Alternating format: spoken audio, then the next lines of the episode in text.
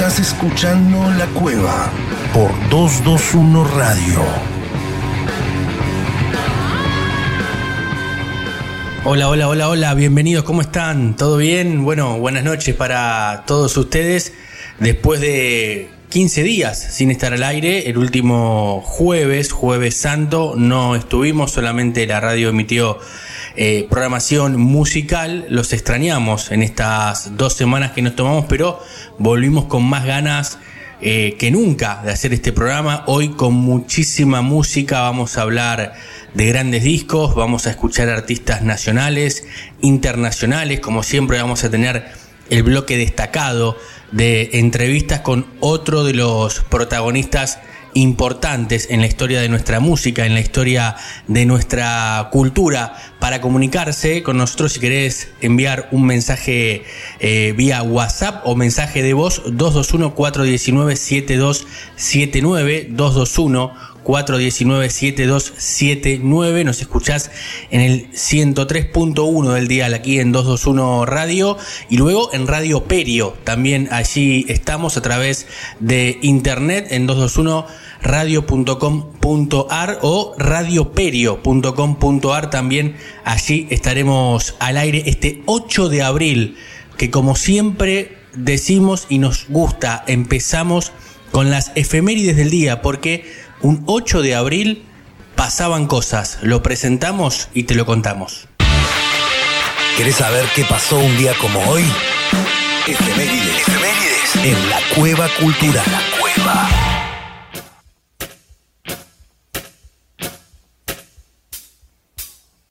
Arrancamos rapidito porque tenemos varias para el día de hoy. Un 8 de abril de 1960 se lanza el álbum Elvis is Back de Elvis Presley. Alcanzó el puesto 2 en el Top Pop Albums allí en Estados Unidos y aparece además en la lista del libro Mil un disco que debes escuchar antes de morir. Así que discazo de Elvis Presley en 1960.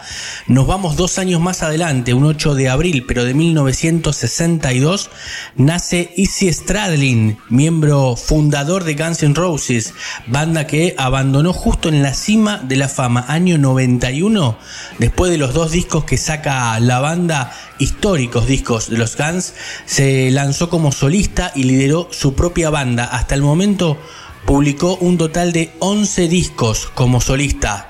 Un 8 de abril, pero de 1975, unos años más adelante, se lanza Toys in the Attic, un discazo de Aerosmith con temas como por ejemplo Sweet Motion, Walk This Way, puesto número 228 escuchen esto, ¿eh? en la lista de la revista Rolling Stone, entre los 500 mejores discos de todos los tiempos.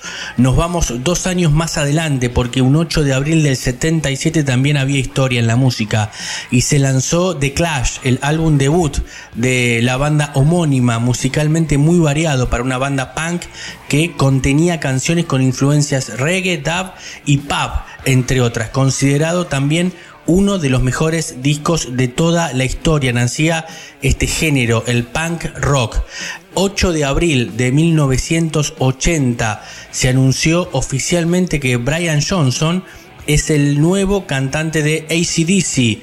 Su primer álbum como vocalista fue Back in Black, puesto 39 de Brian entre los 100 mejores vocalistas de metal de todos los tiempos según la revista Hit Parader. ¿eh? Un Brian Johnson que volvió justamente a tocar después del problema auditivo que había hecho que justamente Axel Rose eh, sea cantante de ACDC en alguna gira.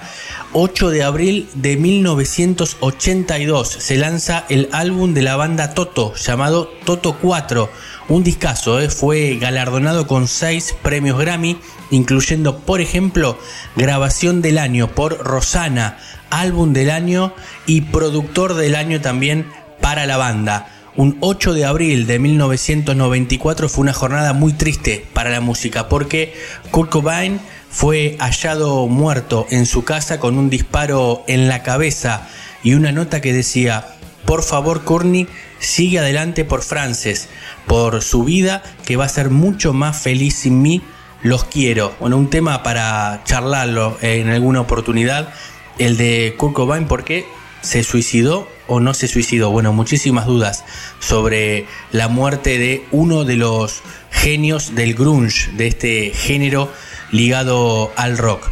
8 de abril del 2006, después de varios intentos, los Rolling Stones toca por primera vez en China, en el Grand Stage Theatre de Shanghai. A pesar de ellos, les prohibieron tocar tres canciones: Brown Sugar, Honky Tonk Woman y Road Justice. Esos tres temas no los pudieron tocar por esta dictadura que había en China. Y un 8 de abril del año 2008, Led Zeppelin son los primeros en la lista de la revista Classic Rock como los mejores artistas en vivo, en directo de todos los tiempos. Los que fueron segundos fueron los Who y terceros ACDC en esta lista esta revista tan importante llamada Classic Rock. Como siempre cerramos las efemérides del día escuchando una canción relativa y entre todo lo que les contamos nos pareció que la más destacada del día era la de Kurt Cobain, por eso nos vamos a ir escuchando a Nirvana con uno de sus clásicos más importantes y más taquilleros de la historia después de enterarnos en el año 94 que Kurt Cobain aparecía muerto, como decíamos, con un disparo en su cabeza, escuchamos a Nirvana y Smell Like Teen Spirit.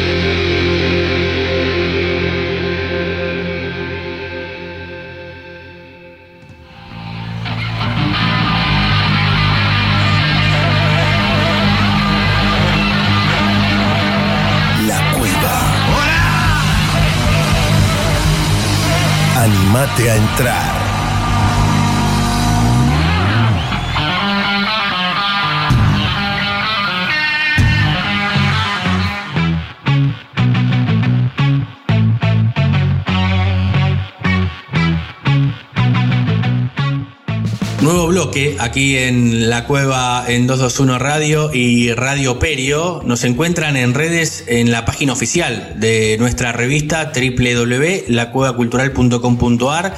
En Twitter somos arroba la cueva cultural. En Instagram estamos como arroba la cueva cultural 10 y en Facebook solamente como La Cueva. Ahí nos encuentran y nos encuentran en el dial, en el 103.1 221 Radio, en la nueva aplicación y también en el www .221radio.com.ar Estamos en todos lados, somos como las hormigas, no se van a librar tan fácil de nosotros.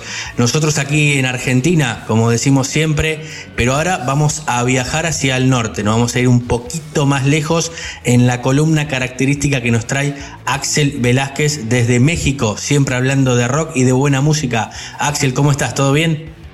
Hola también, ¿qué tal? ¿Cómo estás? Aquí estamos, este, todo bien arrancando un disco que te va a gustar seguramente. Bueno, bueno, mirá que, mirá que lo último de lo que hablamos la semana pasada fue Deep Purple. Terminamos con Smoke on the Water, rompiendo todo prácticamente. Después la gente se enganchó, escuchó el disco, llegaron las buenas repercusiones del programa anterior.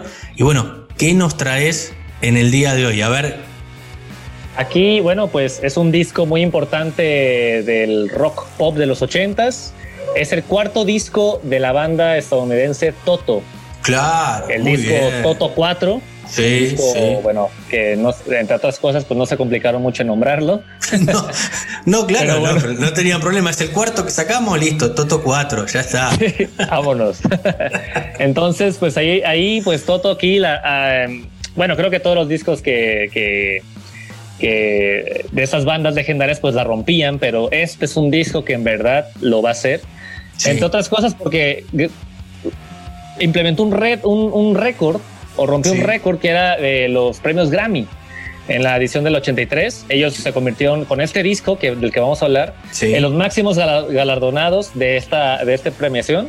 Sí. Y este, bueno, pues la cantidad de canciones increíble, Make Believe, Africa, Rosanna, bueno, canciones que, que todos en alguna vez de, de, la vida hemos escuchado en alguna fiesta, en alguna radio, en donde sea. Y bueno, y mira, y ahí hablabas de África y la estamos escuchando de fondo. África, África con K, no es África con C. El tema es África con K. África, exactamente, una una canción. Esta canción, por ejemplo, bueno, es un, es, creo que es el máximo, mm, me atrevo a decir, el, tema por el cual conocemos a Toto. Sí. El tema más eh, radial de la banda, creo yo. Eh, bueno, tuvieron muchos, pero creo que este disco y bueno, de esta, de esta, de este disco deriva el, el máximo de ellos, que es África. Esa canción eh, cierra el álbum, pero bueno, es una canción que definitivamente tiene todos los elementos para, para, bueno, convertirse en lo que se convirtió, que el máximo éxito de Toto en ese momento.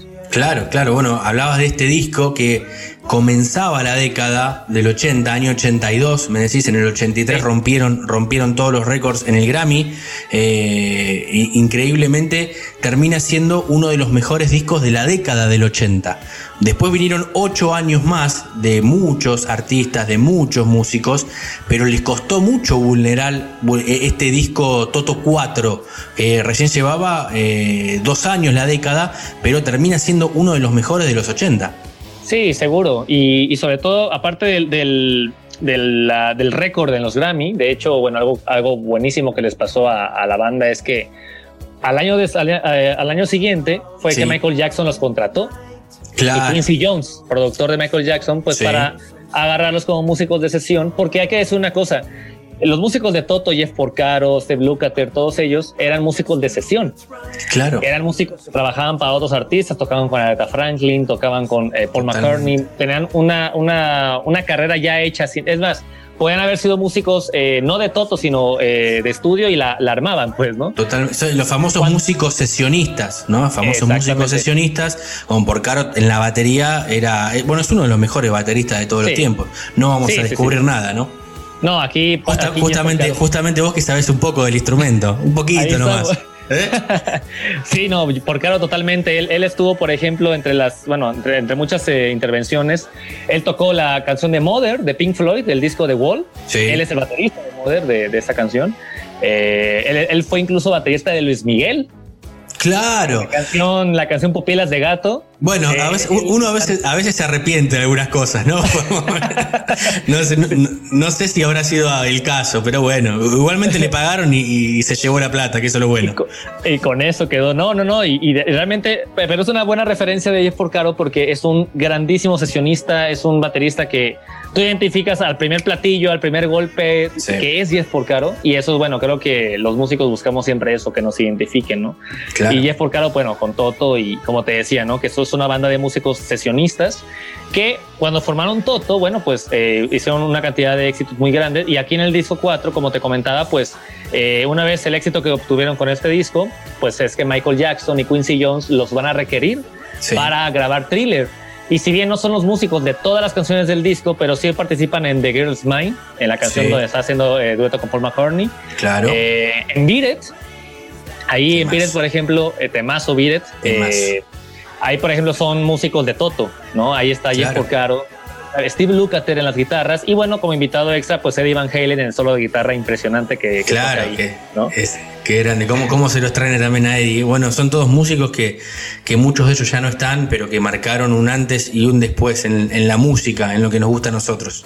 Lamentablemente sí, bueno, Eddie apenas unos meses, unos ya casi medio año que, que se nos adelantó, pero bueno, tiene todos las, eh, los galardones que ha habido y por haber este gran guitarrista. Y bueno, ahorita recordando a Toto, bueno, este, hubo un encuentro entre Toto y, Eddie, pues trabajando para Michael Jackson, que bueno, es una de las cosas que yo considero que, que este disco, este cuarto disco, pues les trajo un beneficio enorme porque los puso en una escena aún mayor. Y todavía mejor es que ellos rompieron con Thriller su propio récord en número de Grammys, porque creo que Michael ganó ocho Grammys.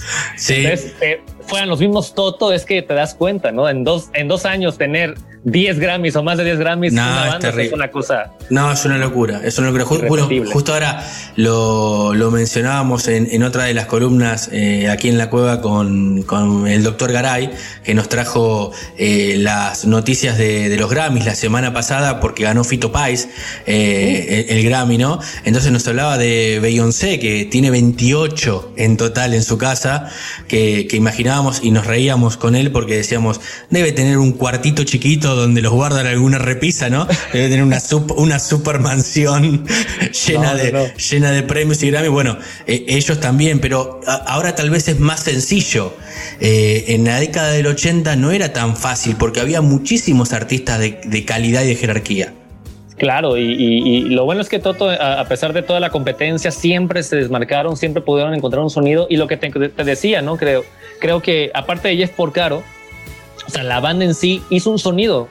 Eh, el sonido del rock pop de los ochentas, estoy completamente de acuerdo con, bueno, varios críticos y, cuestiones que han, han afirmado que, que, es un sonido derivado en gran parte de Toto. O sea, esta banda como conjunto sonoro, como, eh, como banda, pues, eh, en, sus discos y colaboraciones, hicieron un sonido que fue como estándar a seguir en las producciones. Eh, bueno, pues por eso la amplia diversidad de colaboraciones que Jeff Porcaro pues estuvo con un artista diferente al otro. Entonces creo que era porque había universalizado y encontrado un sonido que solamente él y ellos habían encontrado y bueno, que, que afortunadamente formaron una banda porque esta banda era de sesión y, de pronto cuando se formaron... Eh, está la leyenda ahí de que se llaman Toto porque ellos cuando empezaron a formar su banda, como eran tantas las colaboraciones y grabaciones que tenían con otros artistas, eh, el ingeniero que tenían por ahí de audio, pues para diferenciarlas, lo que ellos estaban haciendo como banda a lo que estaban haciendo con los demás artistas de sesión, ponían las cintas Toto, simplemente una palabra fácil de recordar. Claro. Y entonces de esa manera ya sabía quiénes eran, esta, o sea, qué, qué, qué cassette o qué, qué archivo era de esta banda y no de otro artista, ¿no? Y así qué buena, Toto. Qué buena historia, es increíble. Qué buena historia esta del nombre, que no la, verdad es esa no la, no la teníamos, esa no la teníamos. Es increíble. Bueno, y en cuanto a lo que me mencionás del sonido, mucha de la música de, de, los 80, porque son revoluciones también la música, ¿no? Muchas veces lo hemos hablado, los 60 no son lo mismo que los 70, tampoco los 80, en los 80 el avance de la tecnología, de que empezaban los eh, sintetizadores, que empezaba el tema de la imagen con el videoclip. Bueno, muchas bandas se agarraron de eso y Toto también lo llegó a vivir. Sí, no, por supuesto. Ellos estaban eh, todo el tiempo en los medios, estuvieron, aprovecharon todas las oportunidades que tenían y fue una, una gran, gran etapa la que ellos vivieron. Y, bueno, pues ahí tenemos a África y pues al otro gran tema que yo creo que podemos aprovechar aquí a conectar. Sí, con, e, con, ese, con ese nos vamos a despedir entonces. Axel, ¿algo más que haya quedado para charlar de este disco?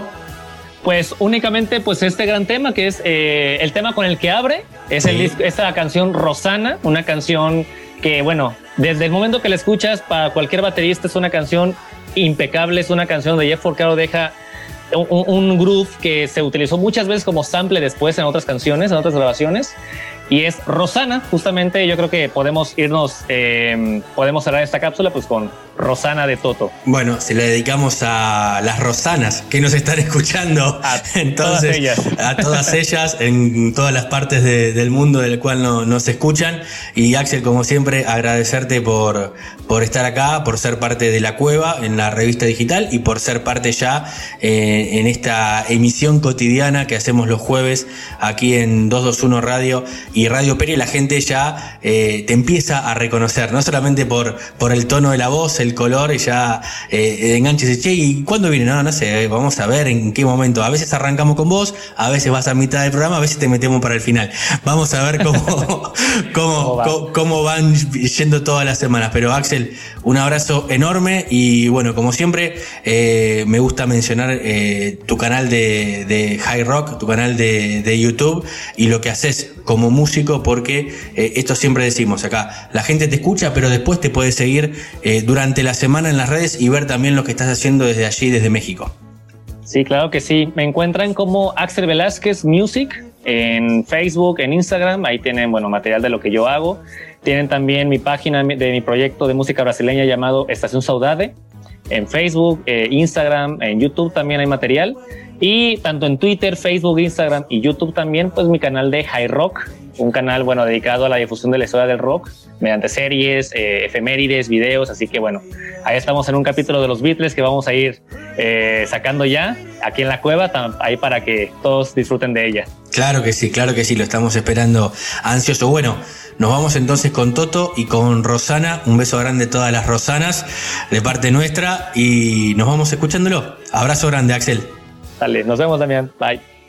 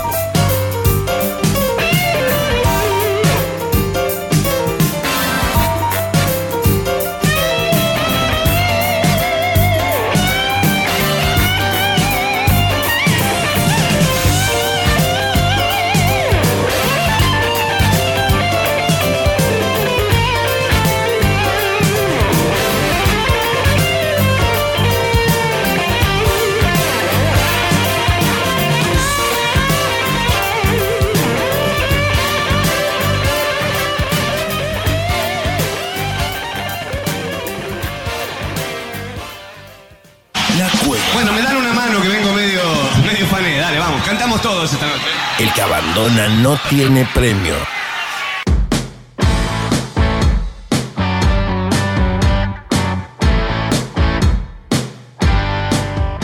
Nuevo bloque aquí en la cueva en 221 Radio y Radio Perio cada jueves en esta sección traemos como rescate algún disco o hablamos de alguna novedad, algún lanzamiento en la industria musical. La semana pasada nos deleitaba con un discazo de Luis Alberto Spinetta, Landia y sus amigos, donde lo escuchábamos ahí a Luis Alberto tocar con el Carpo, entre otros músicos reconocidos de Argentina. Veremos qué nos trae en realidad esta, esta semana en el día de hoy para charlar, a ver si es rescate, a ver si es novedad, pero bueno, no damos más vueltas y se lo preguntamos directamente a él. Hablamos con el doctor Fernando Garay aquí como cada jueves en la cueva. Fer, ¿cómo estás? Bárbaro, Dami, ¿cómo andás? Eh, bien, y en realidad me quedé atrapado, me quedé allá en el túnel del tiempo, me quedé en el 1971. Ah, 50 años. Pasa. Quedé ahí varado. Estoy como Marty McFly esperando el DeLorean para volver. Te falta el DeLorean y llegar a las 88 millas por hora, porque si no, no te vas a ningún lado. Si no, no puedo retornar. Bueno, ¿y qué, qué hago allá? hace 50 años, en 1971, sigo mirando los discos que hay en la batea en 1971. ¿Y con qué me encontré? Me encontré con los Who y su disco Who's Next. Bueno, vos sabés, vos sabés que justo, justo que lo traes, hablábamos en las efemérides de este 8 de abril que hace un par de años los Who fueron elegidos por una por la revista Classic Rock como la segunda mejor banda en vivo de la historia. Exacto, exacto. Ellos eh, tenían un vivo muy espectacular y en algún punto en Estados Unidos fueron, este, y en Inglaterra también, ¿no? Tremendamente convocantes, sobre todo en la década del 70. Explicamos un poco. Inglaterra, década del 60, obviamente los Beatles, los Rolling Stones, pero después venían lo que los norteamericanos denominaron las invasiones británicas. Y vinieron los Who, los Animals, los Kings, los Pretty Things, los Hollies. montones y montones de bandas atrás del gran éxito, mega éxito de los Beatles y de los Stones. Claro. Pero bueno, Vamos a concentrarnos en el disco que nos convoca esta noche. Y que, y que ya está, está sonando ahí de fondo. Bueno, ahí van a empezar a escuchar los acordes, ahí escuchamos de Baba O'Reilly, temazo, temazo, la introducción de Baba O'Reilly, ¿qué hace Pete Townshend? Comienza a utilizar lo que se llamaron los sintetizadores. ¿Qué eran los sintetizadores? Un instrumento eléctrico, con, generalmente tenía forma de pianito, de teclado, eh, sonidos procesados, sintetizados de, de, otros instrumentos, de guitarra, de bajo, de lo que quisiera, de saxo, de violín, pero tocados en el teclado y con una sonoridad que te parecía que era una guitarra, pero estaba procesado por el sintetizador. Y con esa cuestión de repetirlos al sonido, de acelerarlos, entonces los músicos empezaron a jugar, a jugar con toda esa nueva tecnología, esos nuevos juguetes musicales de los cuales disponían. Claro, es, eso, eso te iba a decir, em, empezaba la tecnología a meterse de lleno en la música, ya no era la grabación del disco de una, como se hacía unos años antes, la sesión completa donde se grababan 14, 20, 25, 30 horas y salía el disco entero. Ahora ya tenían a la disposición otras cosas. Otro, otros instrumentos musicales, otra tecnología, esto va después a dar lugar a lo que se llamó el rock progresivo, el rock sinfónico, ya después los músicos se recontrafueron de mambo, claro. en las bandas de rock sinfónico una torre de 10 teclados de este lado, 10 teclados de este lado, 10 teclados de frente. El tipo tocaba una tecla de uno, otra tecla de otro. Era un delirio, ¿viste? Era un delirio. para el otro lado. A mí esta etapa particularmente me gusta mucho porque son los instrumentos tradicionales, el bajo, la guitarra y un colorcito del sintetizador. Claro. colorcito. No ya más electrónico. Hay algunos grupos que también me copan, ¿eh? pero no es lo que más, lo que más tengo en mi, en mi discoteca acá. Sí. Eh, bueno, entonces volvemos a Who's Next. Dale. 1971, quinto disco de los Who. Ya habían sacado Tommy, la ópera rock. Ya Toussaint seguía con ese mambo de hacer ópera rock. Claro. Brevemente, brevemente, ¿qué era la ópera rock? Una historia, un mismo tema, unos personajes, una historia que tema a tema se repite, como un cuentito, como una novela claro, musical. Totalmente. Estaba, estaba con ese mambo en la cabeza.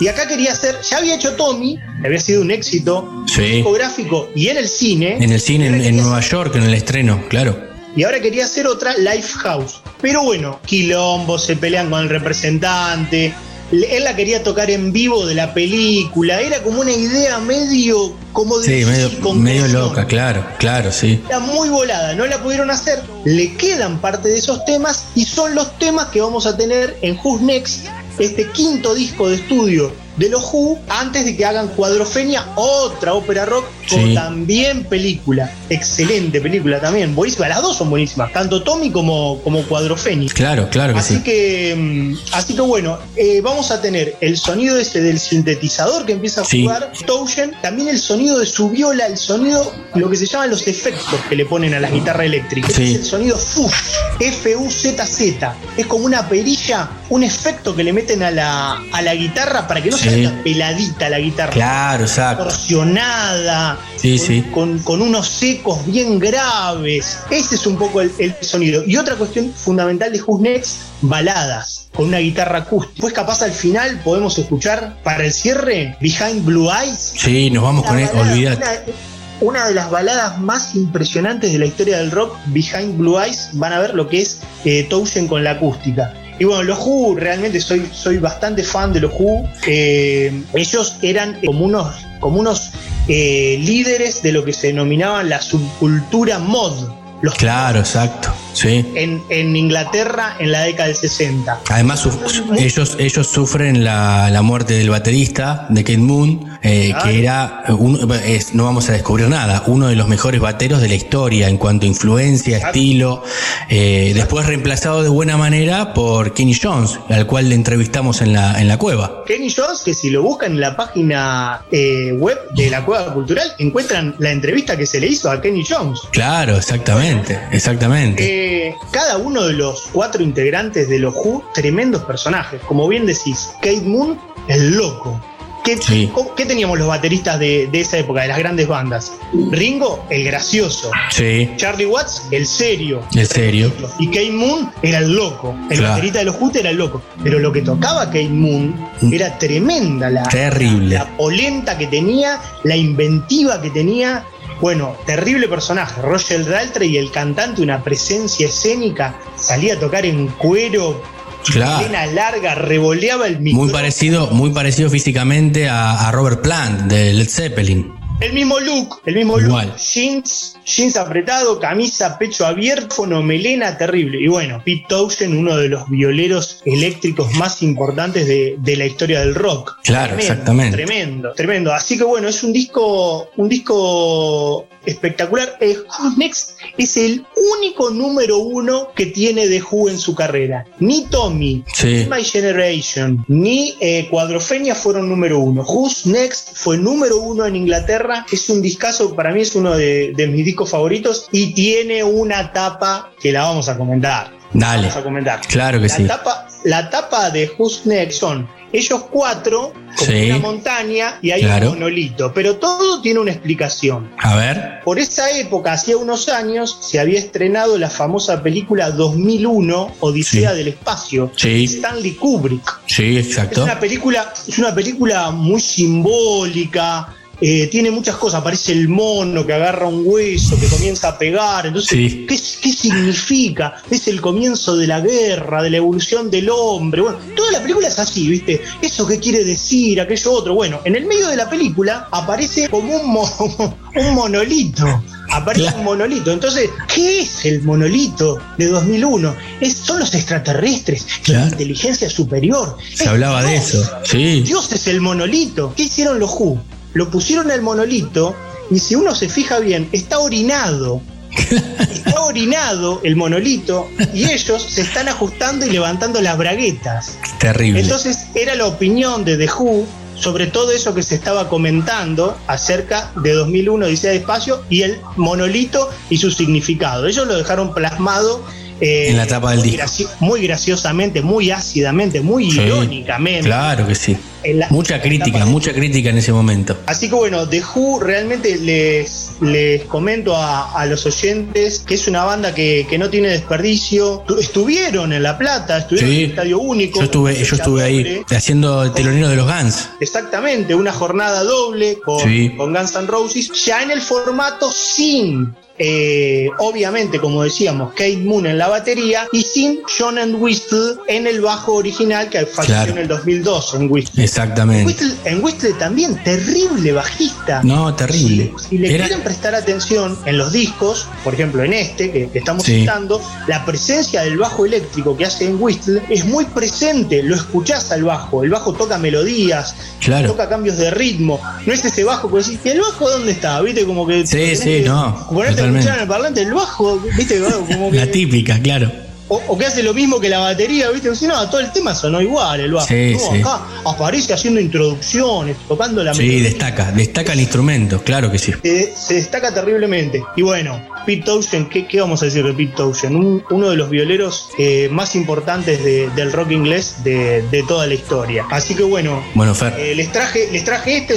Espero eh, encontrar el DeLorean para volver en 1971 y traerles un disco que no sea de hace 50 años. A ver si volvemos. Igual con el DeLorean podés irte después a los 80. Lo, bueno que podés ir y volver todo el tiempo en eso. Así que. te digo, los discos que estoy encontrando acá en 1971 me encantan. No, es una, es una gran década la que elegiste. La década del 70 es maravillosa, maravillosa porque hay mucha investigación en la música. No, no es solamente la, la música del nacimiento, de la, como decíamos, de la invasión británica o lo que venía de Estados Unidos.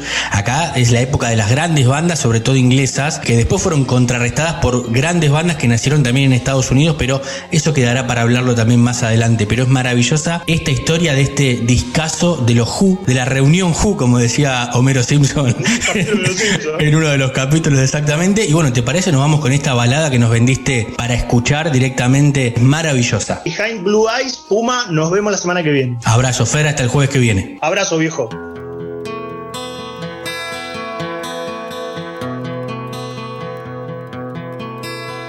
No one knows what it's like to be the bad man, to be the sad man. behind blue eyes. No one knows what it's like to be hated, to be faded, to telling only lies. But my dreams, they aren't as empty as my conscience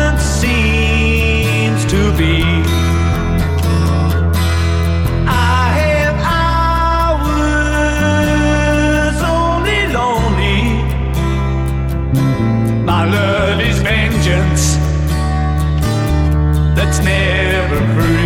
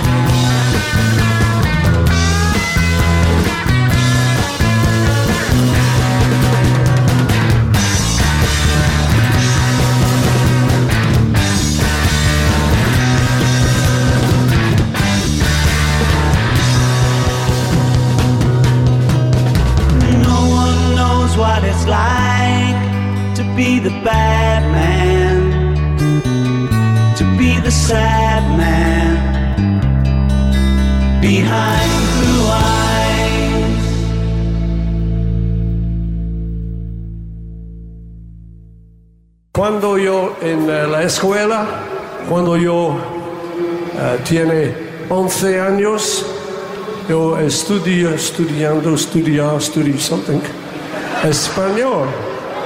Naturalmente, amigo, sí. La cueva, la cueva. No somos iguales al resto. Y te vas a dar cuenta. And this is what I learned. Tres conejos en un árbol tocando el tambor que sí, que no, que sí lo he visto yo.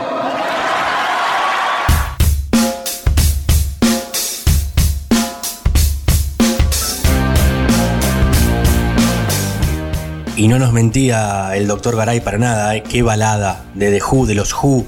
Escuchábamos recién eh, aquí en el aire de 221 y Radio Perio. Bueno, ahora es el momento que nos gusta siempre contar con, con, su presencia semana a semana. Ahora hace 15 días, al no tener programa, no, no habíamos podido escucharla a ella, Josefina Anselmo, que como siempre nos va a traer un informe con algún efeméride, algo relacionado del día y va a terminar con su cierre de oro siempre tocando en vivo. Josefina, ¿cómo estás? Hola, ¿cómo están por ahí? Aquí estoy otro jueves compartiendo con ustedes una historia de rock y en este caso, hoy se recuerda la muerte de uno de los íconos más grandes y trascendentes del grunge.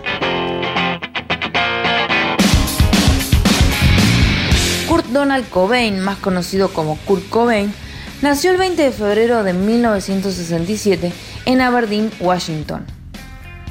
Su padre se llamaba Donald Lillard Cobain y su madre Wendy Elizabeth Fradenberg. También tenía una hermana menor llamada Kimberly, fue hijo de un mecánico y una ama de casa. A sus ocho años, sus padres se divorciaron. Nadie hubiera imaginado que la separación de su familia para él lo cambiaría todo.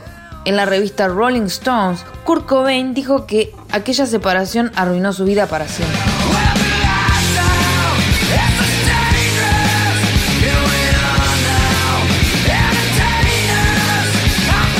Desde entonces, la vida de Kurt estaría marcada por el dolor y la furia, en la que su público y sus canciones se verían reflejadas.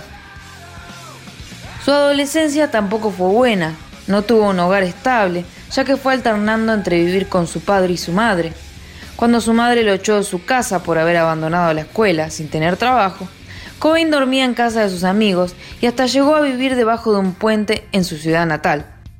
Mientras tanto, en 1979 y 1984 se suicidarían dos tíos abuelos de Cobain, antecedentes que marcarían el comienzo de una tragedia personal. Kurt recibió su primera guitarra a la edad de 14 años.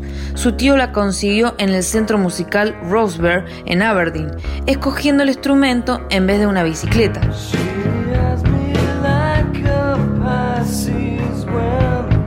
Desde ese momento, Cobain intentó formar bandas con amigos, interpretando canciones de ACDC y Led Zeppelin. En la secundaria, sin embargo, tuvo problemas frecuentes para encontrar a alguien con quien tocar, debido a que ninguno de sus amigos poseía ningún talento musical particular.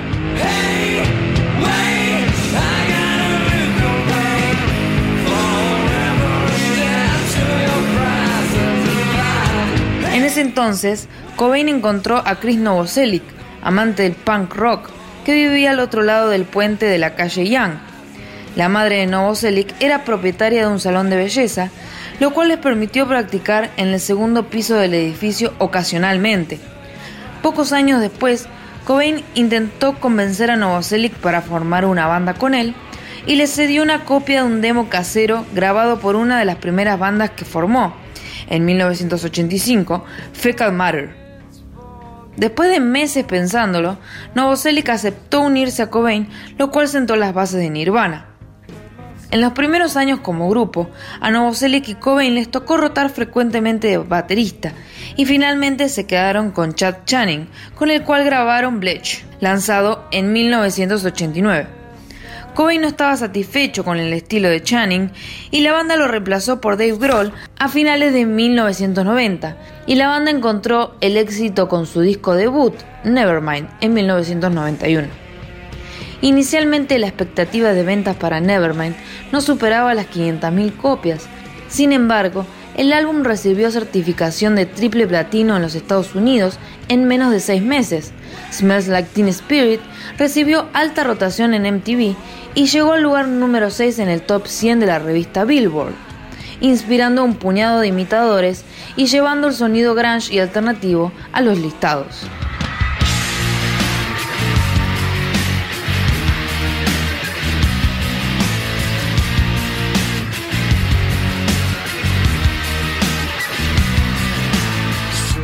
El 11 de enero de 1992 tuvo 12 millones de copias vendidas, aunque Heart Shaped Box tuvo buena aceptación por parte de las emisoras alternativas y mainstream, e In Utero debutó en el número uno en la lista de álbumes en Billboard, esos álbumes no gozaron del mismo éxito que Nevermind.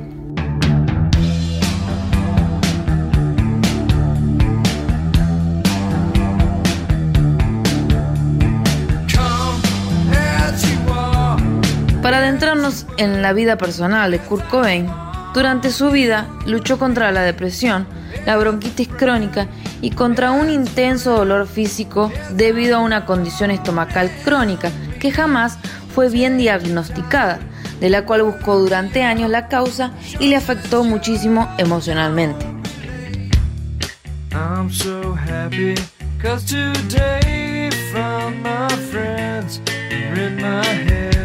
Su trágico final comienza en un hotel de Roma, Italia, donde ingirió unas 50 pastillas de Rohypnol. Se trata de un tranquilizante que estaba prohibido en los Estados Unidos. Para muchos de su entorno, esto había sido un accidente y no un intento de suicidio.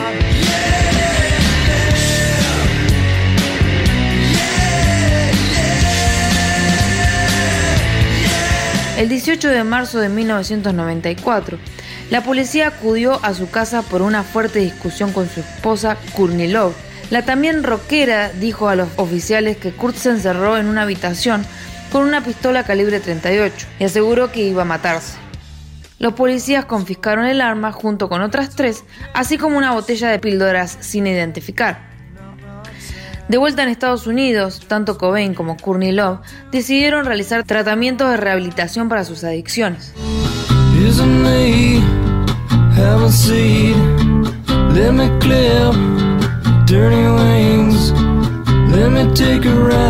El líder de Nirvana ingresó en el Exodus Recovery Center de California el 30 de marzo, pero para el 1 de abril ya se había escapado.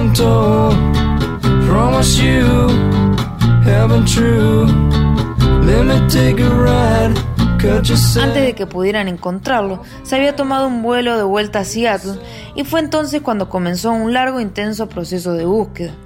Todo su grupo familiar y de amigos era consciente de lo que estaba transitando Cobain en su vida. Fue buscado por todos ellos, incluyendo policías e investigadores privados contratados por su esposa. Finalmente lo encontraron el 8 de abril de 1994 en un invernadero que había sobre el garage de su casa. El equipo forense determinó que había fallecido el 5 de abril, producto de un disparo en su cabeza. En su sangre se encontró heroína y Valium, y había dejado una nota de suicidio y también su billetera visible para que se lo pudiera reconocer. Así es como fue identificado por sus huellas digitales. Su legado en vida fue simplemente gigante e inspirador. Su música, su poesía marcaron a toda una generación.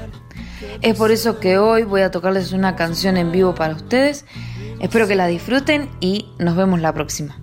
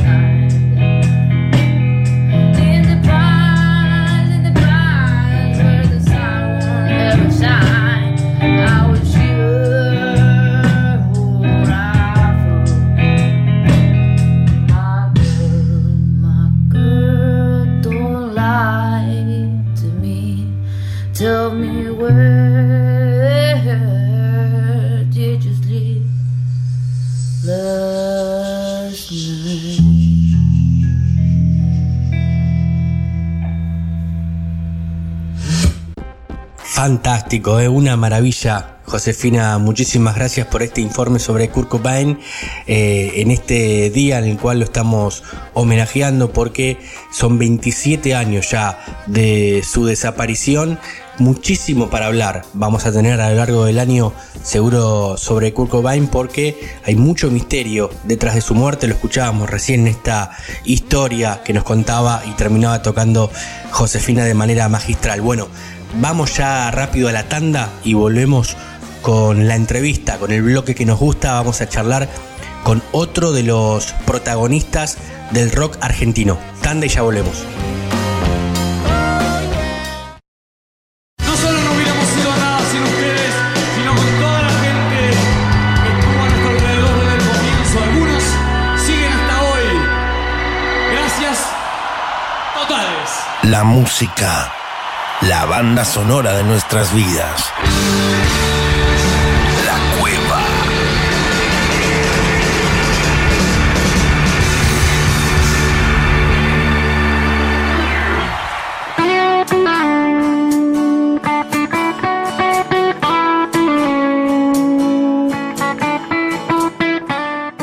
Seguimos aquí en 221 Radio y Radio Perio, nuevo bloque, nueva hora que comienza aquí en nuestro programa La Cueva y como siempre decimos que este bloque es el que más nos gusta porque nosotros habitualmente hablamos de música, hacemos un programa de música, pero cuando charlamos con los protagonistas, con los que son los hacedores de lo que nosotros escuchamos del otro lado, nos hace sentir muy orgullosos, nos recibe gratamente Marciano Cantero. Marciano, ¿cómo estás? ¿Cómo estás? Qué gusto comunicarme con ustedes, tratando de pasar esta etapa tan extraña que está sucediendo. Sí. Que bueno, es extraña, pero también se me hace como que es la consecuencia de una cantidad de cosas que hizo la humanidad, de exageraciones y, y bueno, tratando de hacer lo mejor posible cada día para mi propia vida y para lo de los demás. Estoy tratando al menos de cuidarme a mí mismo, no Sí. saco casi nada, como lo mejor posible, come frutas y verduras, lo estoy haciendo. Muy días. Hago ejercicio, camino, nado cuando puedo nadar, tratando de mantenerme en buena forma y ya te digo, toco todos los días, toco el bajo dos o tres horas con el bajo colgado, yo tocando parado. Sí. Y de hecho, cuando las canciones me gustan, yo toco así, pongo un disco y canto. O sea, discos que ya me los sé de memoria entero, ¿no? Y canto y toco el bajo como una manera de mantenerte ejercitado. Porque ella es, es muchísimo tiempo. Ya vamos para un año de esto, pero eh, es increíble, ¿no? Parece que, que fuera una película eh, apocalíptica, ¿no? Que, que- que- que no fuera verdad lo que está pasando afuera. La verdad, si a mí alguien el año pasado, en el 2019, me decía, no, mirá, no nos vamos a poder ver, no nos vamos a poder tocar. Yo decía, no, no te lo creo, no te lo creo. Claro. De hecho, el único concierto que hicimos nosotros en el 2020 con los enanitos, Sí. con quien, con quien no hemos tenido contacto en estos últimos meses, ha sido como un descanso, es decir, que la verdad ni nos hemos visto, o sea, sí, está- nos hablamos cada tanto de, Sí. de cada quien, pero, pero el único show que hicimos con los enanos fue la planta de la compañía Fender en California, Sí. porque sucedió algo muy bonito. Nosotros somos este, usuarios de Fender desde hace muchos años. Sí. De hecho, mi primer bajo fue un Fender, toda mi carrera. Usé varios bajos, pero siempre hubo un Fender en mi, en mi arsenal. Sí. Y en los últimos años, me- a través de, las, de toda la vida, la vida que te va pasando, este hombro se me empezó a cansar de tantos años de tocar el bajo. Bueno, el doctor me dijo, tenés una tendinitis, y tuve un tiempo, tuve que tomármelo con mucha calma. Y me dijo, si querés seguir tocando, vas a tener que tocar con bajos mucho más livianos. Mira. Y justo en ese momento me invita a la Fender a un a la NAM, que es un evento que se hace en California, en, la- en Anaheim. que es un poco todas las, todos los fabricantes de instrumentos musicales del mundo se juntan ahí. Mira. Entonces todos muestran sus productos. Entonces cuando llegué ahí me veo con los, los meros meros del Fender. Sí. Dicen, bueno, bien, queremos hacerte un bajo. Queremos hacerte un bajo vos como quieras. Y bueno, con todo lo que ya había sabido y había aprendido en esos tiempos de angustia de que me, se me hacían pesados los bajos, dije, mira, tiene que ser muy liviano, tiene que ser así. Hasta ahí estuvimos un montón de tiempo mandándonos emails Sí. de cómo yo quería que fuera el bajo y de, de cómo se podía hacer. Y bueno, finalmente en un momento dado me lo hicieron y me lo dieron. Y después de algunas correcciones que yo le tuve que hacer, yo soy así también de los que hágalo usted mismo. De hecho, todo este tiempo que he pasado en pandemia he estado trabajando de carpintero, que me encanta. Mirá vos. Este, y bueno, finalmente, después de un par de cambios, el bajo quedó así en su punto, a punto de caramelo, digamos. Entonces, este, bueno, a través ya obviamente con Fender la relación se hizo cada vez más cercana y de hecho ahora me fabricaron una réplica de ese bajo que he usado, es el que he usado estos últimos seis años. Sí. Y bueno, este aquí que la planta de, de la compañía Fender en Corona le cambiaron el nombre a la sala de reuniones de directorio, donde se reúne el directorio a discutir lo que va a los futuros. Sí. Entonces dice, le vamos a poner de nombre a esa sala los enanitos verdes. Mirá qué orgullo. Dice, le íbamos a poner Jimmy Page. Pero dice, la de Ji- Jimmy Page ya se llamaba así la sala de reuniones de la la- de Fender en Londres. Claro. Y nos pusieron a nosotros, o sea, Es increíble. No, es tre- tremendo orgullo porque además no, no cualquier músico tiene un instrumento hecho a medida. No, no suele Exacto. pasar. Sí, sí el tema de las marcas, pero te hicieron un bajo para vos y encima ese honor de ponerle los enanitos a la, a la sala, ¿no? Es increíble. Y de hecho ahí fuimos a tocar a la fábrica de Fender, en la playa de estacionamiento tocamos para, este, para, bueno, todo el personal que estaba trabajando en la planta ese día. Sí. Y se hizo una suerte de barbecue, de carne asada, así. Fue un momento hermoso. Me, me he clavado tanto en el, en el mundo del sonido del bajo y de... Bueno, es es un tema muy largo, pero los bajos normales, los más comunes son de una escala de 34 pulgadas, que es un sonido, un sonido eh, del Precision, que es como Sí. bajo más. Pero los bajos que yo uso son más chiquitos, a consecuencia de esto de que fuera más liviano, es el que uso el Mustang.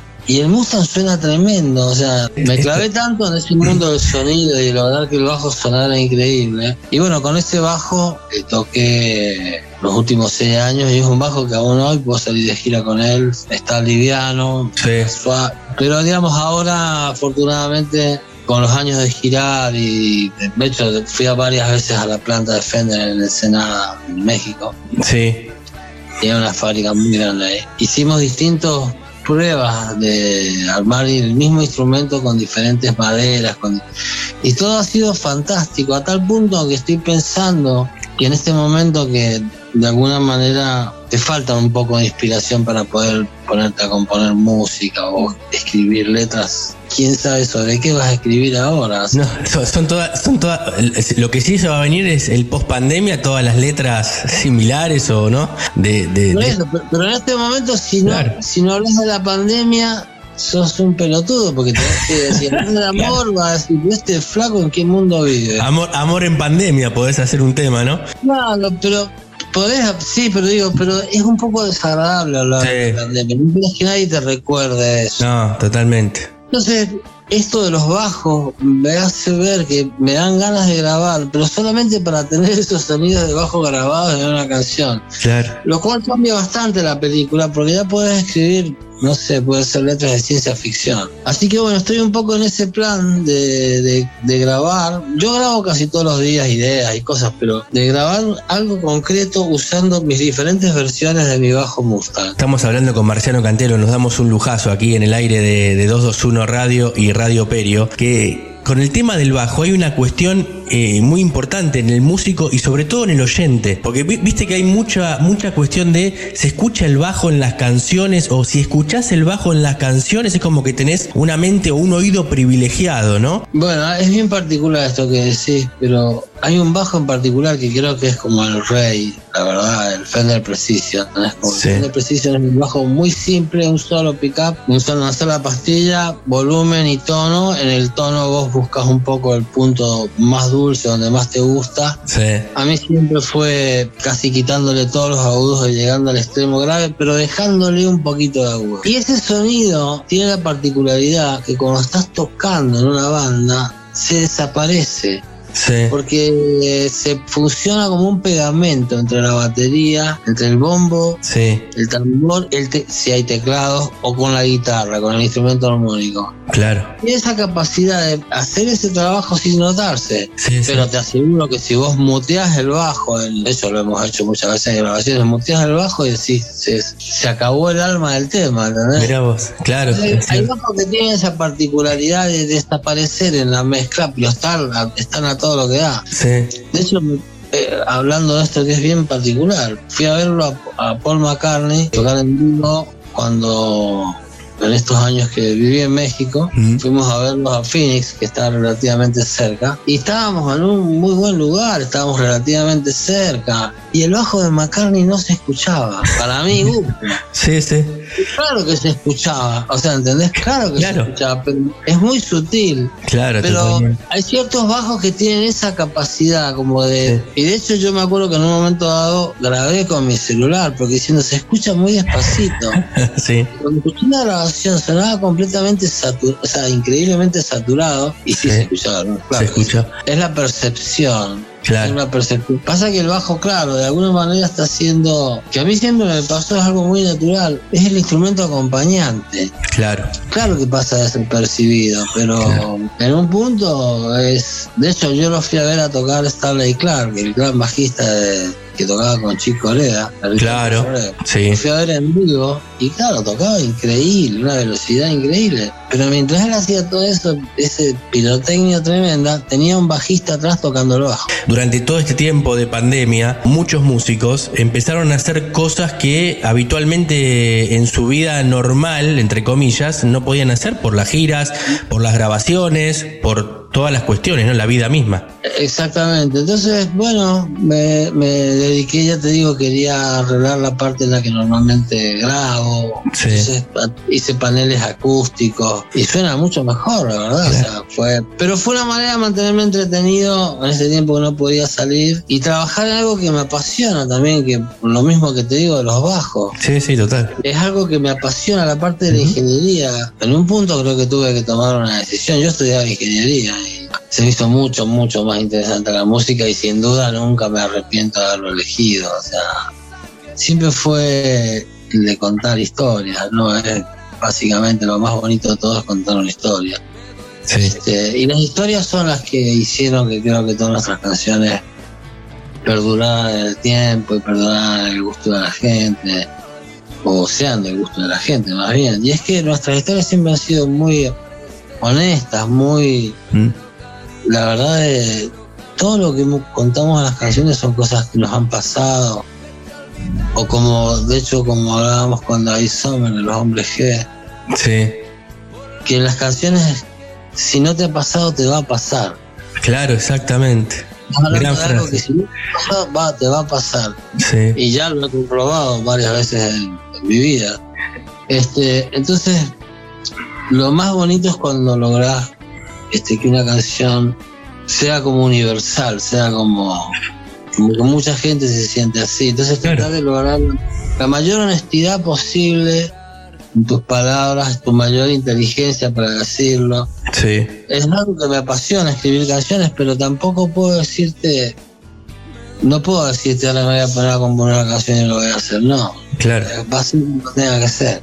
Exactamente. Bueno, y, eso pasa, eso pasó mucho con ustedes, como decís. La gente también, al encontrarse en la canción, ¿no? O, o yo la viví, o se lo puedo llegar a vivir, se identifica, las, se apropia de las canciones también. Eh, Eso es, eso es lo importante. Vos sabés que hablando con Daniel Melingo, el año pasado me decía que es importante el oyente porque resignifica la letra de la canción, de lo que quiere decir el artista. Exactamente, porque a veces también para el oyente la canción significa otra cosa completamente diferente a lo que vos escribiste. Claro. Y por otro lado, hablando del significado de las canciones y cómo pasan los años, y a veces canciones que vos mismo escribiste, Sí. han pasado 15 años y la volvés a cantar y estás pasando por una etapa de tu vida en la cual esa canción te queda así como un saco a medida. Sí. Y, y la canción cobra otro significado y las mismas palabras significan otra cosa. Todo eso es bastante, bastante asombroso. Bueno, eso pasa, eso pasa a veces con los viejos discos, ¿no? Eh, no sé si sos de escucharlos vos, eh, pero tal vez eh, en, en una primera escucha un disco no significa algo, pero en 10, en 20 o con el tiempo eh, le vas encontrando cosas, todo, todo el tiempo a lo que son las canciones. ¿Discos de quién? ¿Discos míos? Discos, claro, digo, di- por ahí no sé si sos, sos de escuchar discos viejos de los enanitos o ahora me decís, estoy, estoy Escucho- a veces escucho, escucho y a veces me sorprendo. de- digo, el otro día me hicieron una entrevista porque fue el Festival de Viña del Mar, que fue Sí. de alguna manera virtual porque no, no, no se pudo hacer el... Y pasaron un par de canciones Los Enanitos de cuando tocamos en el año 88. Este, y bueno, y hablábamos con, con el periodista de cómo había sido el- lo que habíamos sentido esa noche. sí, Y yo vi los dos videos, vi los dos videos y me sorprendí de lo bien que sonábamos. O sea, digo, se ve que estábamos así a punto de caramelo porque habíamos Claro. estado todo un- como un año y medio o más de gira tocando así constantemente. sí, Entonces estábamos muy afiatados, muy agarrados. sí, sí. Este, y bueno, y también teníamos, creo que, ya te digo, la, la música de los últimos discos que habíamos grabado, que eran Contrarreloj y Habitaciones Extrañas con, Sí. Andrés Calamaro. sí. Y estaba, estaba todo muy redondito, estaba todo muy bonito. Te consulto por el rock actual o la música argentina actual. Vos me decís, ahora yo me cuelgo el, bas- el bajo y me pongo a tocar. ¿Qué, qué es lo que escuchás? ¿Música de rock clásico? No, toco jazz, Jazz. de los años 40, de los años 50, pero por pero en realidad todo esto de tocar jazz fue más, de hecho toco mucho Paul Desmond, que Paul Desmond fue el saxofonista de Dave Brubeck, Sí, de la famosa melodía de que es el 5. Para, para, para, para, pom, pom, pom, para, Bueno, que esa fue la única canción que una de las pocas canciones que escribió el saxofonista sí, para el cuarteto del pianista. claro. Y en realidad fue su mayor éxito ever de toda la vida, fue su, su máximo éxito. Y me, me gusta mucho, tuvo una carrera de solista muy brillante, Paul Desmond, con Sí. muchos muy buenos músicos.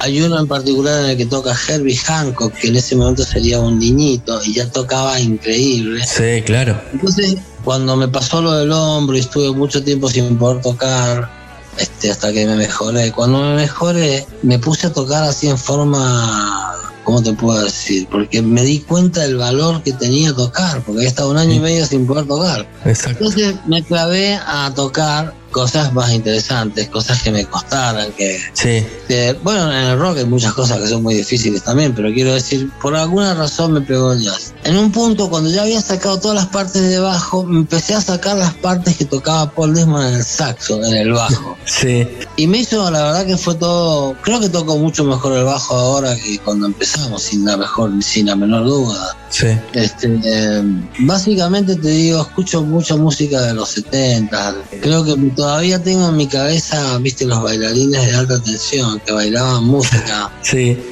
o sea, o sea, digo, tengo una mezcolanza de gustos musicales y de. No puedo negar, por ejemplo, el tango argentino y sus letras. O sea, sí.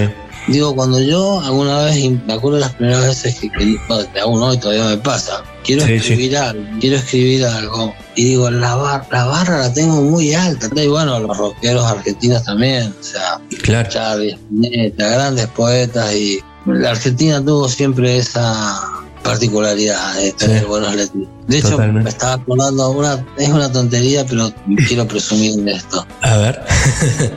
Hace años, cuando era chiquito, cuando rendí examen de SADAIC para hacerme socio de SADAIC, toman un examen de música y de letra. Y no me acuerdo exactamente, la verdad, eh, quién me tomó el examen de música, pero muy cordial y o sea, se dio cuenta que yo, que yo tenía la música en el alma, ¿no? Sí, Y la lección de letra, el que me tomó la letra fue Horacio Ferrer, el autor de Balada Loco. O sea, yo lo veía al tipo y yo decía, wow. O sea, digo, aún siendo chiquito y todo, para mí era.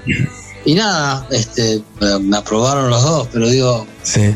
qué cosas fantásticas. O sea, digo, me han pasado cosas fantásticas. Una vez, como anécdota así, también increíble, tocamos en Perú, en, en un festival en Perú, en Vivo por el Rock, un festival enorme que se hace en una, una cancha Sí. de fútbol.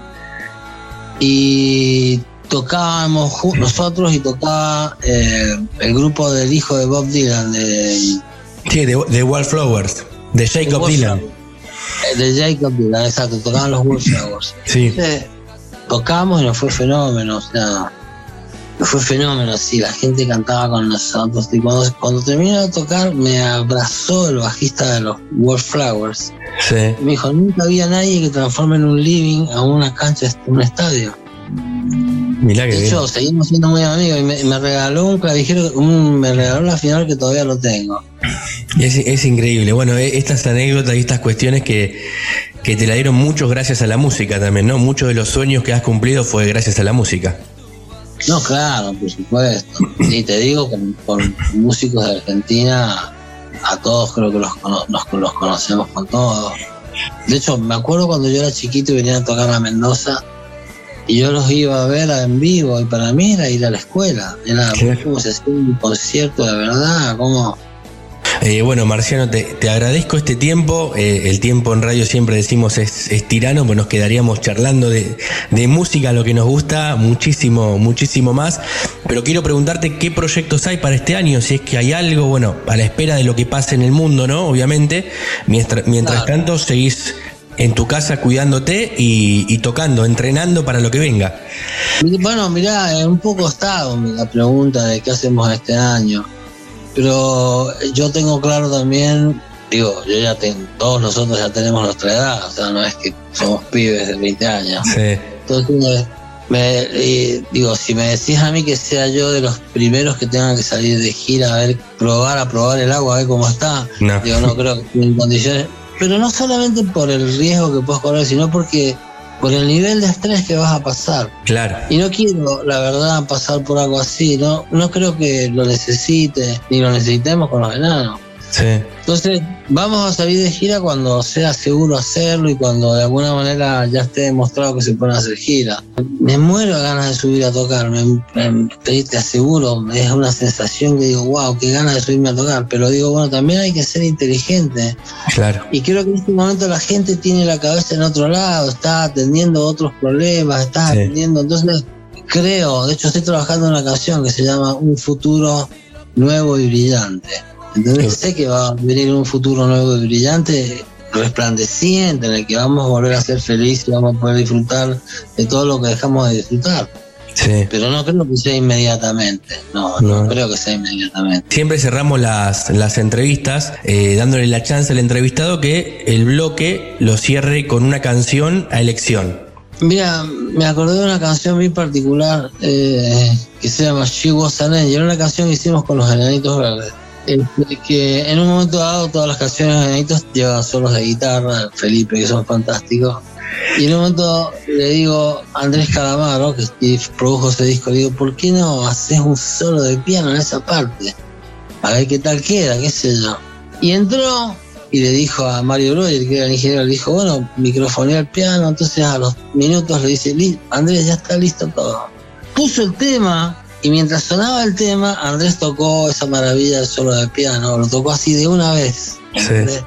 Y listo. Y es tan fantástico, entonces me acordé de eso, de eso, me acordaba- estaba acordando recién de eso y digo, bueno, es una canción perfecta para escuchar ahora. Era un ángel, se llama la canción, es tan igual que ayer.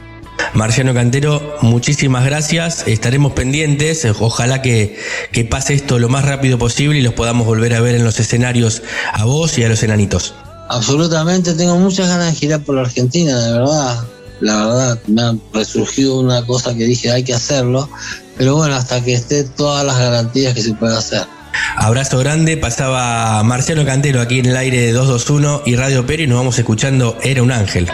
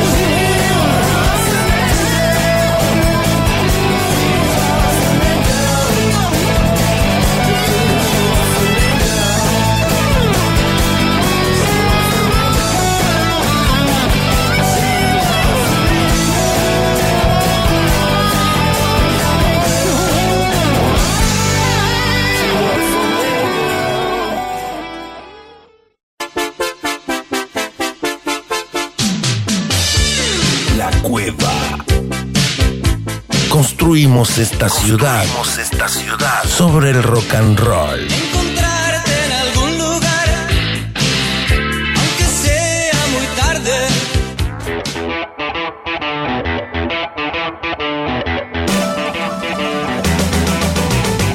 Último bloque aquí en la cueva en 221 Radio y Radio Perio. La semana pasada hablábamos de Roxette y cómo la muerte te eleva en cuanto a las visitas en YouTube y en cuanto a escuchar, sobre todo en los músicos que han fallecido, eh, que la gran mayoría fue número uno póstumo. Bueno, lo hablábamos con Santiago Patiño, a quien recibimos del otro lado, nuevamente hoy después de 15 días de no tener programa. Santiago, ¿cómo estás? Un placer, ya se extrañaba, extrañamos bastante el programa. Vos sabés que, viste que uno pide las vacaciones siempre, quiero vacaciones, quiero vacaciones, pero bueno, se extrañó ese, ese jueves sin la cueva al aire. Sí, no, nosotros no nos tomamos vacaciones, nos tomamos trabajaciones. Trabajaciones, exactamente, porque seguimos con otras cuestiones. Bueno, ¿qué es lo que nos traes en el día de hoy? Buenísimo la de la hace 15 días, lo que hablábamos de, de Roxette y, y también mencionábamos a Kurt Cobain, a Amy Winehouse, pero ¿qué es lo que tenemos para este jueves? Actores que incursionaron en el mundo de la música. ¿Qué te Ah, parece? muy, bueno, siempre, siempre, eso es lo que nos gusta, ¿eh? porque no es que hablamos de un, de un disco, de un artista en particular, siempre le encontramos la vuelta para que la gente además conozca cosas que habitualmente no las tiene presente. Le damos color, le damos color. Acá siempre en ese programa tenemos la suerte de que nuestro gran operador nombramos, digamos, la sección en la que vamos a hablar o sobre lo que vamos a tocar y ya te pone un tema de fondo. Así que hay algo ahí que estoy escuchando. Es, es mágico, es como Slowhand de Eric Clapton, pero él es manos mágicas, ¿viste? Tiene el guante, tiene el guante blanco y está atento a lo que, a lo que le vas pidiendo. A ver qué es lo que está sonando. Muy buena banda esta, muy buena ¿Te banda. acordás, no? La tenés presente. Claro que sí, y lo tengo presente también en la actuación, no solamente como músico. En la actuación, exactamente. Estamos hablando de Jared Leto, un gran actor, actorazo que ha interpretado a Mark Chapman, quien fue asesino de John Lennon. Sí. Uno de sus, de sus últimos trabajos fue haciendo de Joker en Escuadrón Suicida, por supuesto. Eh, ha trabajado en American Psycho con Christian Bale, por supuesto. Ha tenido diversos papeles, ya tanto sea principales como secundarios, pero en este caso lo escuchamos con su banda, este- en este tema de Kill de 2005 en esta agrupación que formó con su hermano, 30 Seconds to Mars, que vos, Puma, recién me decías y lo tenías muy presente. Claro que sí, con Shannon Leto, con el baterista, el hermano, que es músico de, de nacimiento, no, no incursionó en la actuación como, como Jared, pero hicieron una banda tremenda, tremenda, con muchos discos y con giras, además, que eso no suele pasar para un, para un actor, hacer giras como músico. No, no, no suele pasar. Fíjate que la banda se forma en el 98 en, en Los Ángeles Sí. y ha cosechado eh, éxitos a lo loco, digamos, Close to the, Edge en el 2009, Dirty, bueno, The Kill que hablábamos recién en 2005, eh, Up in the Air, eh, mismo Seconds to Mars, que se llama uno de sus temas, A Beautiful Life, uno de sus últimos trabajos hace cerca de ya cinco años ha sido con, con el DJ Afrojack, entonces ahí incursionando un poco la mezcla rock con la música electrónica y el electronic eh, dance house, dance music, eh, ha variado mucho y ha cosechado muchísimos éxitos, por supuesto que tienen una gran cantidad de fanáticos, no solo acá en Argentina, por supuesto, sino a nivel mundial. Eh, el oyente que esté del otro lado y no lo ubique es eh, el actor más parecido a Jesús que hay en, en- en esta etapa, ¿no? en la historia. Pelo largo, lacio, la barba, ¿no? Flaquito él. Habría que decirle a Mel Gibson, ¿no? Que haga una remake de Pasión de Cristo, pero con, pero con Jared Leto. Claro, exactamente, exactamente. Bueno, tremenda, tremenda banda, tremenda banda, como nos decís. Eh, son estos, estos artistas que no solamente son muy buenos en, en papeles, recién mencionabas las películas, son papeles dramáticos, eh, con personajes muy fuera de lo normal, ¿no? Eh, esta cuestión de haber interpretado, por ejemplo, a The Joker, que no es sencillo para cualquier actor, pero además tiene esta rama artística de la música. Bueno, ni hablar con Requiem for a Dream, una película en la que, digamos, dejó, dio que hablar, mejor dicho, a, a todos los, los cinéfilos y los espectadores, y, y un, un tipo en el cual eh, ha podido interpretar distintos papeles sin tener uno que ver con el otro. Claro, claro, eso, eso es lo bueno, ser multifacético. Además de películas, ¿las series te gustan? Sí, claro que sí, me encantan. Doctor ver, House, Vos sabés que eh, me pasa algo raro con Doctor House. Es recontra, es una serie recontra conocida con muchísimas temporadas, no sé cuántas tiene. Vi muchos capítulos, pero sueltos. No arranqué jamás cronológicamente a verlo. Me pasó en, en mi caso, ¿no? Es una serie que tiene, no sé, más de 10 años, fácil. Claro. 2012 fue la última emisión. Vamos a repasar rápidamente. Casi te digo, eh, confundiéndome con Gregory House, perdón. 2012 había sido la, la última edición, por supuesto. Muy bien. Y había arrancado así en el 2004, noviembre del 2004. No, muchísimo. Hugh Laurie eh, ha, ha dado que hablar también en la música. Vos sabés que te iba a decir, porque lo he visto varias veces en afiches en Capital Federal viniendo con viniendo a tocar a, a teatros eh, en Buenos Aires. A, a teatros Gran Rex, eh, Claro. Que creo que en los comienzos, debo chequearlo después, pero ha estado, creo que hasta en Niceto, o sea, hasta lugares más chicos también ha, ha venido él. Bueno, eh, sabrás también que para la época del 2006, un poquito más en realidad, ya en medio de las grabaciones de otro house, cerca del final, eh, forma parte de lo que es el grupo de la Rock Band from TV, eh, una banda benéfica, siendo lo que es el tecladista y, y vocalista. Pero claro, a partir de allí eh, se pusieron a componer canciones, Kiss of Fire, eh, The Will Smoke the Dreams en el 2013, Claro. eh, Let Them Talk, Talk, perdón, como se, como se llamó su álbum, muy conocido en, en 2011, Baby Please Make a Chance. Ni hablar de St. James Infirmary, un clásico, un clásico que podríamos decir que es jazz o blues, dependiendo de quién lo versione, porque ha tenido muchísimos covers a lo largo de la historia de la música. Pero si te parece, nos quedamos con uno en especial del año 2013, Desencadena mi corazón, un tema muy conocido hecho por Joe Cocker, por supuesto, Unchain My Heart. Ahí está sonando, a ver. Uno lo tiene habitualmente a Joe Cocker con esa voz ronca, cantando esta, esta versión, pero es genial, es genial lo que hace. Tienen el, el arte en las venas, prácticamente. Y no es sencillo, en este caso, tocar jazz, ¿no? Porque no cualquiera tampoco toca jazz. No, no, no, por supuesto, por supuesto. Ya que tuvo una banda que lo acompañó siempre, que ha tenido de los mejores músicos que se han eh, amplificado bien y se han acoplado bien a su, a su voz, ¿no? Vos hablabas recién de arte en las venas. No vamos a dejar atrás, por, por supuesto, eh, nombrando rapidito a Jamie Foxx. Sí, claro que sí, Jamie Foxx. Bueno, uno, uno lo conoce más que nada por el papel eh, interpretando a Ray Charles, ¿no? En la biografía, en la película, eh, el actor moreno, pero hizo muchísimo, muchísimo cine, mucho cine de acción de Jamie Foxx. Muchos, mucho cine de, de acción, tanto con Gerard Butler, ha tenido una participación eh, muy reconocida en Collateral con Tom Cruise, en la que Tom Cruise en realidad hace de malo y él actúa con, con Jada Pinkett Smith. Pero bueno, nos quedamos por supuesto con, con Ray, que es la, la biografía de, de Ray Charles. Y si te parece, un clip y un audio cortito de la película para que escuchemos y disfrutemos con los oyentes. El momento en que Ray Charles genera y empieza a componer Hit the Road Jack, en este caso, por supuesto, interpretado por Jamie Foxx. Ahí lo escuchamos.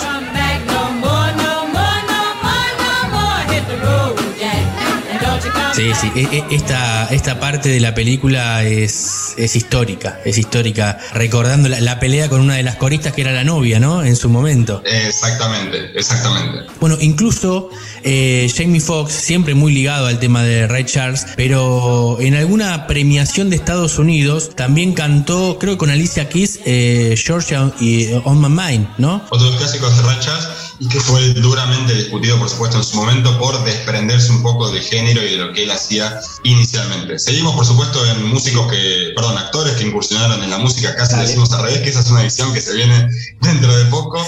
Eh, por supuesto, ¿te acordás eh, de Dirty Dancing? Sí, cómo no, cómo no voy a acordar. Es, Y Ghost, por supuesto, no, Los es de, del no- Amor. no es de mi época, no es de mi época, pero No, uno no, de la mía, de la mía menos. De la no, mía de la menos. tuya, de la tuya mucho menos que vos tenés. ¿cu- ¿20? ¿Cuánto cumpliste la semana pasada? Y 21 estuvimos cumpliendo el 29 de marzo. 21, quien pudiera, escuchen del otro lado, 21 años, quien pudiera, ¿no? Bueno, Mis, mis primeros 21, vamos a decir. los primeros 21, obviamente, obviamente. Eh, El actor bueno, principal, por supuesto, de, de, como decíamos recién, de Dirty Dancing y de Ghost, por supuesto, La Sombra del Amor, un Sí. peliculón. Un actor que cosechó éxito tanto actoral, facha, por supuesto, aclamado por, por tantas chicas y la crítica del cine, pero que incursionó la música en el año 87 y con este tema que te lo pongo ahora, que lo tenés que conocer seguro. a ver, escuchemos. Vos sabés que, mirá, y, acá se me va a caer una sota, pero esta, esta canción la tenía en un compilado, en un cassette, ¿eh? que se llamaba Lentos de los 80, para que te des una idea, ¿no? Eh, claro, claro. Eh, En el momento en que el cassette era la máxima tecnología, era mágico recibir un cassette un TDK de 90 y poner play rec Sí, en la sí, radio sí. y grabar era maravilloso. Seguimos, si querés, en los 80. ¿Te acordás, por supuesto, de Don Johnson, División Miami? Claro que sí, claro que sí. Esa, esa serie, una de las primeras series importantes que llegó acá a Argentina. Una de las primeras que llegó acá a Argentina y en el año 89 era una versión del clásico, por, por supuesto, Treated Like It Is, grabado anteriormente por Aaron Neville en el año 66. A ver, la escuchamos. Pero esta, es- esta rompía Don Johnson vestido de, bla- de blanco con el traje, el saco blanco, la camisa sin corbata y rompía, rompía corazones como cuando todavía no existía Brad Pitt. E- Era Don Johnson el que se No, no, robaba todas las miradas. Era otra época, era otra época. Era otra, ep- era otra época, claro que sí. Pero mira, era, es un tema, es un tema que uno pensaba que era, que era propio de- del actor y es un, es un cover del año Es un cover. 66. Exactamente, de Aaron Neville, un artista que ha formado parte de los Neville Brothers con éxitos como Yellow Moon y demás. Tengo uno que o sabés que incursiona música o no sabés directamente. Me quiero, vos sabés que quiero, quiero cerrar con una perlita, porque siempre, siempre te vas con una perlita dejándonos. A ver, ¿Viste? ¿quién- ¿Viste? quién es es, este la manera correcta de cerrar. Pelado, actor de acción, Sí. puro tiros. ¿Te suena algo? Sí, claro. No, es Jason, no es Jason Statham, ¿eh? Ni Vin. No, no, es, es, es de- es también de mi época. Yo iba, iba al videoclub a alquilar las, las películas de Duro de Matar, de Bruce Willis. Claro, exactamente. Bruce Willis que ha grabado, por supuesto, y ha incursionado en la música. Estamos hablando, por supuesto, de temas como Under the Boardwalk, un tema de los 60, por supuesto, en el año eh, 87, que él Sí. lo, lo grabó, por supuesto, para la película The Return of Bruno, que todo el, el soundtrack de esa película fue grabado por, por su voz, obviamente. Respect Yourself, año 87 también. Young Blood en el mismo año. Save the Last Dance for Me. Pero tenemos una perlita y algo rockero, bluesero, una mezcla de algo que nos encanta a nosotros. A ver. Escuchó a Bruce Willis en el Sin City Premiere cantando el tema Devil Woman y a su vez tocando la armónica. Esa armónica blusera, bien, blu- bien blusero, bien blusero Bruce Willis. En esa no la teníamos, ¿eh? En esa no la teníamos. Lo tiene en las venas el blues. Lo lleva en las venas, lo lleva en las venas. Y bueno, tiene el look blusero, podría tranquilamente ser el, músico pelado ya con, con unos años de, trayectoria, sentarse con una guitarra y armónica y, tener su repertorio. Genial Santi esta, esta sección como siempre que, que- te decimos que nos encanta porque nos traes cosas que son distintas, son, son diferentes. ¿Te parece? Vamos cerrando con de, todo lo que mencionaste porque además otra cuestión. Esto puede ser la primera parte, más adelante puede venir una segunda porque hay muchísimos actores que han incursionado y lo siguen haciendo en la música, obviamente. Mirá, si los oyentes quieren y están dispuestos y les gustó esta columna, vamos igual para una segunda del futuro, por supuesto. Vamos a hacer, vamos a hacer una encuesta, por sí o por no. A ver Por si. sí no. Pero sin trolls, no vamos a meter trolls acá. Para no, nada. ni haters, ni trolls ni haters. Nada, para nada. Bueno, ¿con qué, ¿con qué cerramos entonces? ¿Te parece con, con lo que comenzábamos? Y volvemos al comienzo. 30 Seconds to Mars, la banda como nombramos del actor Jared Leto y en este caso con This Is War, del año 2009. Temazo, nos vamos con eso, con Jared Leto, la columna aquí de Santiago Patiño. Santi, eh, buen fin de semana, hasta el próximo jueves. Abrazo grande. Buen fin de. Hasta la próxima. ¿Cómo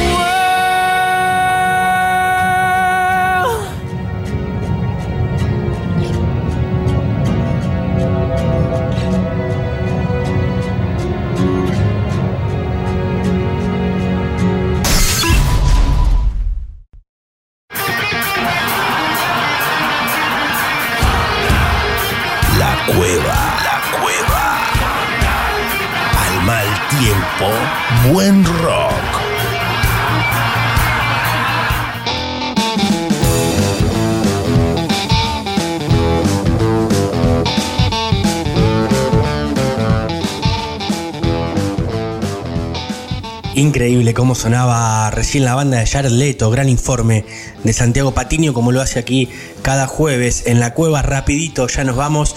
Vamos a ir eh, cerrando con la agenda, lo que se puede hacer este fin de semana. Ojalá que la agenda siga estando presente con protocolos, cuidándonos porque está muy jodida la mano con la cuestión COVID. Pero ya rápidamente nos metemos mañana, viernes 9 de abril, Rosario Ortega y Silvestre La Naranja, doble show eh, desde las 20 en el Teatro Ópera aquí en la ciudad de La Plata. Animal, esa banda de heavy metal a las 21 horas en el Teatro Metro. Voltaje también 9 de la noche, pero en el Teatro Bar. Y la 82 Rock en el Teatro René Favaloro van a estar a las 21 horas también tocando mucho rock and roll en día viernes. Sábado 10 de abril Benjamín Amadeo a las 9 de la noche en el Teatro Ópera hace varias semanas con Sold Out, con entradas totalmente vendidas de Benjamín Amadeo. Reina Madre, tributo a Queen, 21 horas en el Teatro Coliseo Podestá, segunda función que tuvieron que hacer porque en marzo también la rompieron allí en el Coliseo. Beard and Sex Night con Cecilia C, la sexóloga, 21 horas en el Teatro Bar. Y para ver una obra de teatro, Divino Divor- Divorcio con Rodolfo Rani y Viviana Sacone. Esto va a ser a las 9 de la noche en el Teatro Metro. Como decimos, nos encantó hacer, como siempre, este programa de la cueva. Los extrañábamos, llevábamos 15 días sin ustedes del otro lado y por eso nos vamos haciendo mucho quilombo. ¿eh? Nos vamos escuchando al Indio Solari en el pogo más grande del mundo, como diría Mick Jagger, jijiji. Nosotros nos vemos el próximo jueves. A cuidarse mucho, porque el mundo es un bardo. Chau. La Cueva.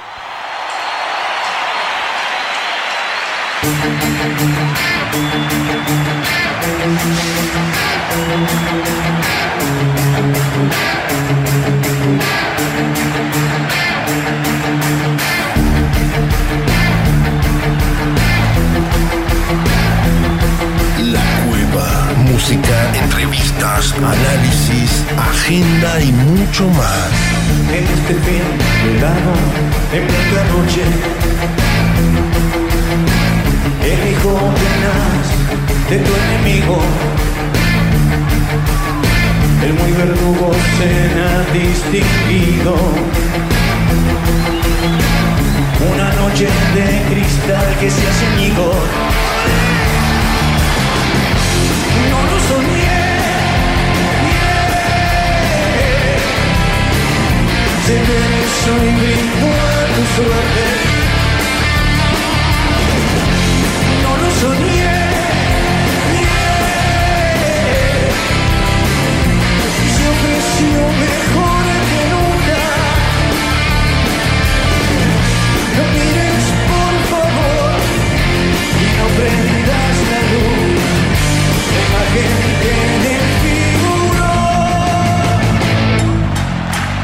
Este film da una imagen exquisita. Esos chicos son como bombas pequeñitas. El peor camino a la cueva del perico. Para tipos que no duermen por la noche. Va.